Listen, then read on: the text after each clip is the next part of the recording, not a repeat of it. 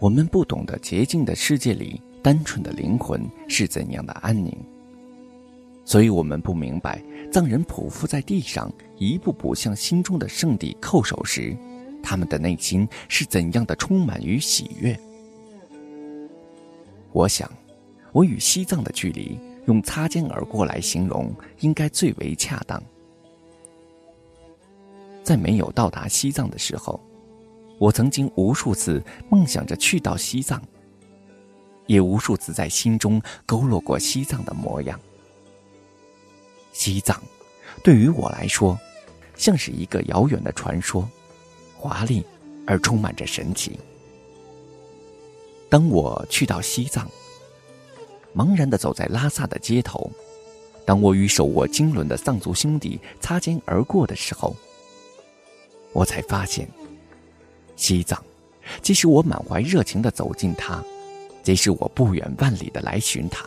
即使我在他的怀里夜夜想他、念他、亲近他，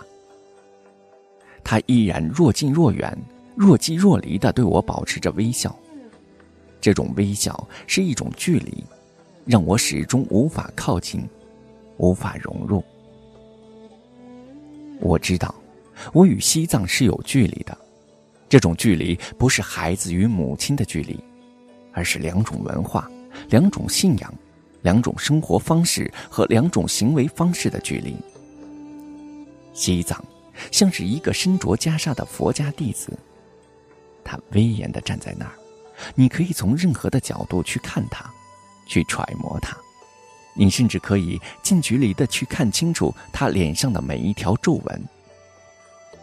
可你。却无法读懂他的心，和他内心里的悲伤与喜悦。对于大多数人来说，西藏只是一个符号，来过，走过，便有了吹嘘和炫耀的资本；而对于西藏来说，所有的来客不过只是他身边匆匆经过的游人。很少有人愿意知道他曾经的苦难、悲伤，很少有人深深懂得他的慈悲。和宽厚，所以，西藏，在我们没有俯下身躯去亲吻它的土地的时候，我们不可能懂得，我们不知道那些飘扬的经幡后面所有悲壮的故事，我们也不了解那一页页疼痛的史卷里所描述的那些摄人心魄的如梦往事。所以，我们不属于西藏。即使我们一次次的走过西藏，一次次汇入八角街如潮水般转经的人群，我们依旧只是过客。西藏是骄傲的，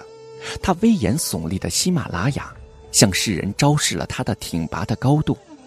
它迎风傲立的冰山雪莲，用最简单的颜色展示着它无以伦比的圣洁。西藏是孤独的。尽管他的身边每天有无数熙熙攘攘的人流进进出出，尽管北京东路霓虹闪烁的酒吧里夜夜笙歌，永远有演绎不完的故事。西藏是寂寞的，他一世独立的站在人群之外，他不在乎别人怎么看他，不在乎自己与其他城市的不同，不在乎别人异样的目光和七嘴八舌的品头论足。他永远我行我素，永远远离尘嚣。我喜欢西藏，喜欢他的骄傲、孤独与寂寞，喜欢那份冷冷的坚持和将大爱深藏于心、不轻易言表的矜持。当我的手轻轻的抚过布达拉宫紫色的宫墙时，我能听见千百年来绵延不绝的诵经声。